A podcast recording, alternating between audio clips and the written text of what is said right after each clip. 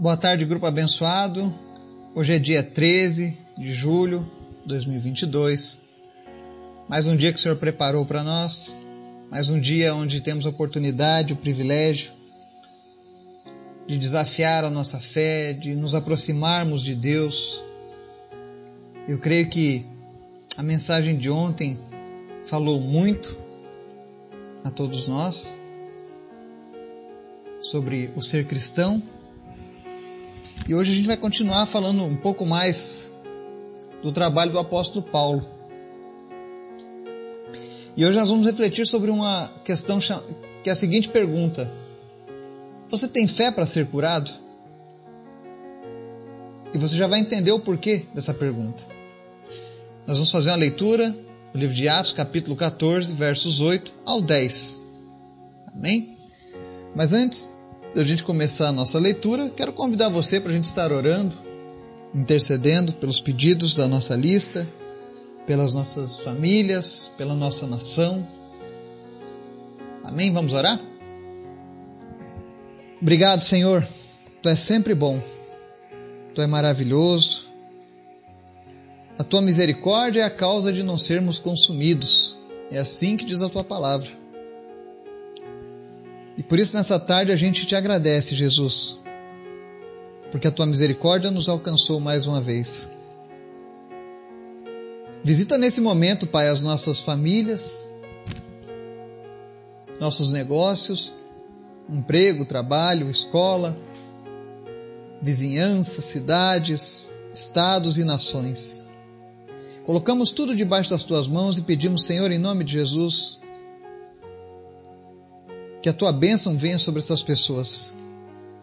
Alcança aqueles que estão distantes, que estão perdidos. Mas em especial, Deus, traz a cura para aqueles que precisam de cura. E em nome de Jesus, que a tua palavra venha instigar, venha multiplicar a fé de cada pessoa que está nos ouvindo. E que cada um desses ouvintes seja um agente de milagres por onde quer que ele passe. Que a fé dessa pessoa venha tocar outras vidas em nome de Jesus. Eu oro em especial, Deus, nessa tarde pela vida do Otávio, que teve a sua córnea perfurada. Nós oramos em nome de Jesus, nós não sabemos a causa da perfuração da córnea, mas nós conhecemos o Deus que criou ele com a córnea perfeita. Em nome de Jesus, Pai, restaura a córnea dele que foi perfurada. Coloca a tua mão, Jesus, agora sobre a vida do Otávio e em nome de Jesus, córnea seja restaurada. Visão seja restaurada agora em nome de Jesus. Tudo aquilo que ficou sequelado, danificado, em nome de Jesus, seja agora restaurado. Visão, olhos, sejam curados em nome de Jesus. Estende a tua cura, Jesus, para todos aqueles que têm problemas de visão nesse momento. Não importa qual seja o grau do problema, nem o tipo de problema. Se a pessoa está cega ou se ela enxerga pouco, se é catarata, não importa. Em nome de Jesus, olhos sejam curados nessa tarde, em nome de Jesus. Visão seja restaurada. Eu oro também, meu Deus, pela vida do Gustavo Marian, que sofreu um choque de alta tensão. Eu não sei como está o estado dele, Pai. Mas eu oro agora em nome de Jesus. Ressuscita ele, Jesus. Traz de volta, Deus, o fôlego de vida. Traz a vida de volta. Em nome de Jesus. Sopra fôlego de vida sobre a vida do Gustavo. Repreende o espírito da morte. Repreende, meu Deus, sequelas desse acidente. E em nome de Jesus, Pai, que o teu nome seja glorificado através da vida do Gustavo, Pai. Levanta ele, Pai, em nome de Jesus. E restaura, dá vida novamente para ele, Pai. Também te apresento, Pai, as pessoas que nos ouvem nessa tarde. E eu oro para que, em nome de Jesus, eles venham se alimentar todos os dias da tua palavra e que com isso a fé dessas pessoas aumente cada vez mais para a honra e glória do teu nome. Fala conosco nessa tarde, Jesus, e nos ensina. Amém. Texto de hoje, Atos capítulo 14, versos 8 ao 10, diz assim: Em Listra havia um homem paralítico dos pés, aleijado desde o nascimento, que vivia ali sentado e nunca tinha andado. Ele ouvira Paulo falar. Quando Paulo olhou diretamente para ele e viu que o homem tinha fé para ser curado, disse em alta voz: Levante-se, fique em pé. Com isso, o homem deu um salto e começou a andar. Amém? Aqui nós vemos mais uma vez o apóstolo Paulo e Barnabé fazendo a obra do Senhor. Dessa vez eles estavam em Listra e ali havia um aleijado. E é interessante que entre os apóstolos eles já tinham visto alguns milagres já aconteceram já com relação a pessoas aleijadas. O apóstolo Pedro, o apóstolo João curaram um paralítico, por exemplo. E agora era a vez de Paulo. O interessante é que enquanto Paulo pregava o evangelho, enquanto ele pregava a palavra, aquele homem aleijado desde o nascimento, e qualquer pessoa sabe que alguém que nasceu aleijado desde o nascimento, que nunca andou, ela tem as musculaturas atrofiadas, ela não sabe nem como é caminhar. Mas aquele homem ouvia Paulo falando acerca de Jesus, ouvia Paulo falando acerca dos milagres.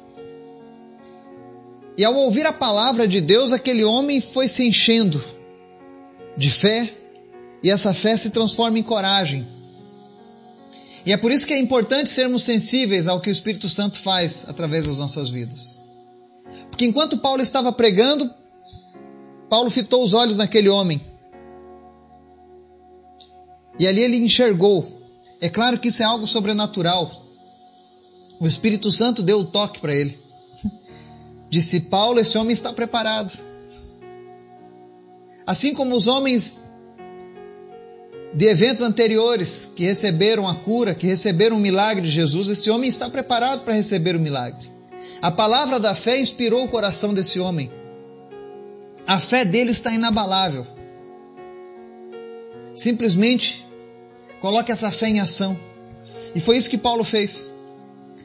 Paulo viu que aquele homem estava pronto para dar um passo de fé, um passo que mudaria a vida dele.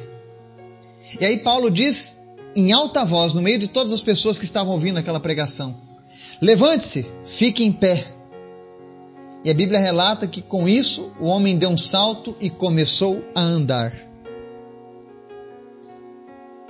O milagre aqui é tão grandioso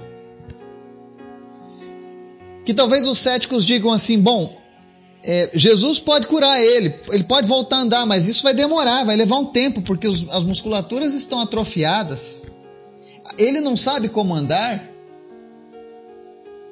nós podemos criar esse, todos esse tipo de desculpa. Até mesmo o aleijado poderia usar esse tipo de desculpa.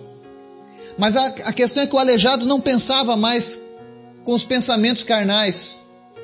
Mas ele estava agora avaliando a situação dele através da fé. E a fé traz à existência as coisas que ainda não existem. E quando aquele homem teve a sua fé desafiada, ele entendeu: bom, Deus já sondou o meu coração e Deus sabe que no meu íntimo eu tenho fé.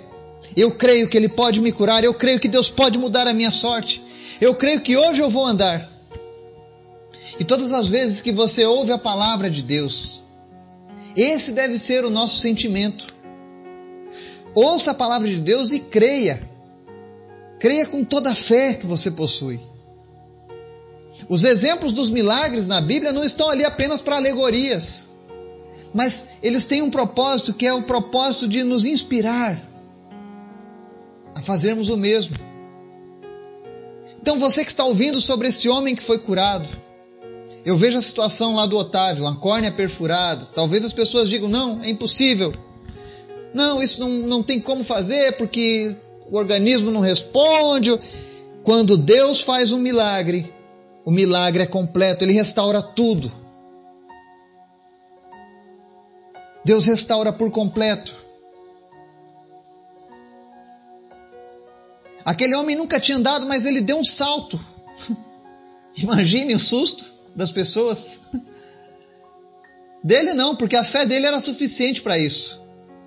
Mas quem olhou aquela cena, aleijado desde o ventre, dá um salto e começa a andar. E é assim que nós devemos colocar a, em prática a nossa fé.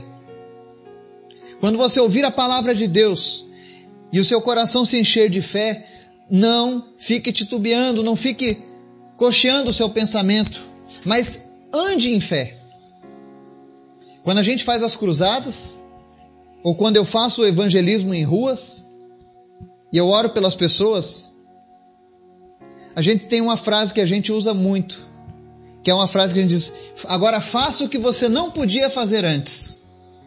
Eu sempre faço essa pergunta e eu aprendi isso com aquele que é o meu mentor no evangelismo.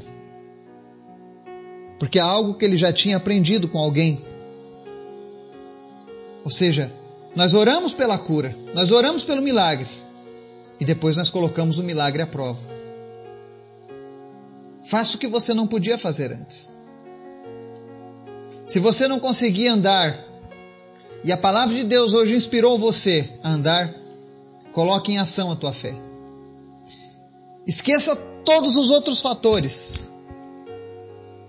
Porque ou nós andamos por vista ou nós andamos por fé. E somente pela fé é que os milagres acontecem. Então, quando você estiver orando por alguém, ou quando você quiser usar a sua fé para algo em você mesmo, faça como aquele homem aleijado lá de Listra.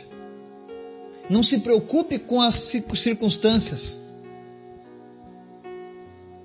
Não se preocupe com o que a ciência diz, com o que a medicina diz, e olha, eu respeito muito a ciência e a medicina. Inclusive aqui no grupo nós temos profissionais da área de saúde, médicos abençoados que estão fazendo a diferença. Pessoas que estão levando esperança. Pessoas que estão levando fé para outros. Isso não era função da medicina. Mas quando você encontra com Jesus, a tua vida não é mais a mesma. Ah, não é mais. Eu imagino Paulo naquele momento, a alegria dele. Quando ele viu que aquele homem estava pronto para ter a sua vida transformada por Jesus. E a minha pergunta para você que está nos ouvindo nessa tarde: o que você precisa o que é necessário que Jesus faça agora na sua vida? Qual é o milagre que você está esperando? O que, que estava sendo impossível para você, mas que não é impossível a Deus? Coloque a sua fé em ação. E fé é isso aí. É ir contra as probabilidades e ver o sobrenatural de Deus, trazendo à realidade aquilo que não existia. Que nessa tarde o Espírito Santo de Deus venha multiplicar a fé no seu coração. E em nome de Jesus, que nós possamos ouvir o relato, o testemunho de muitos milagres ainda nesse grupo. Em nome de Jesus. Amém.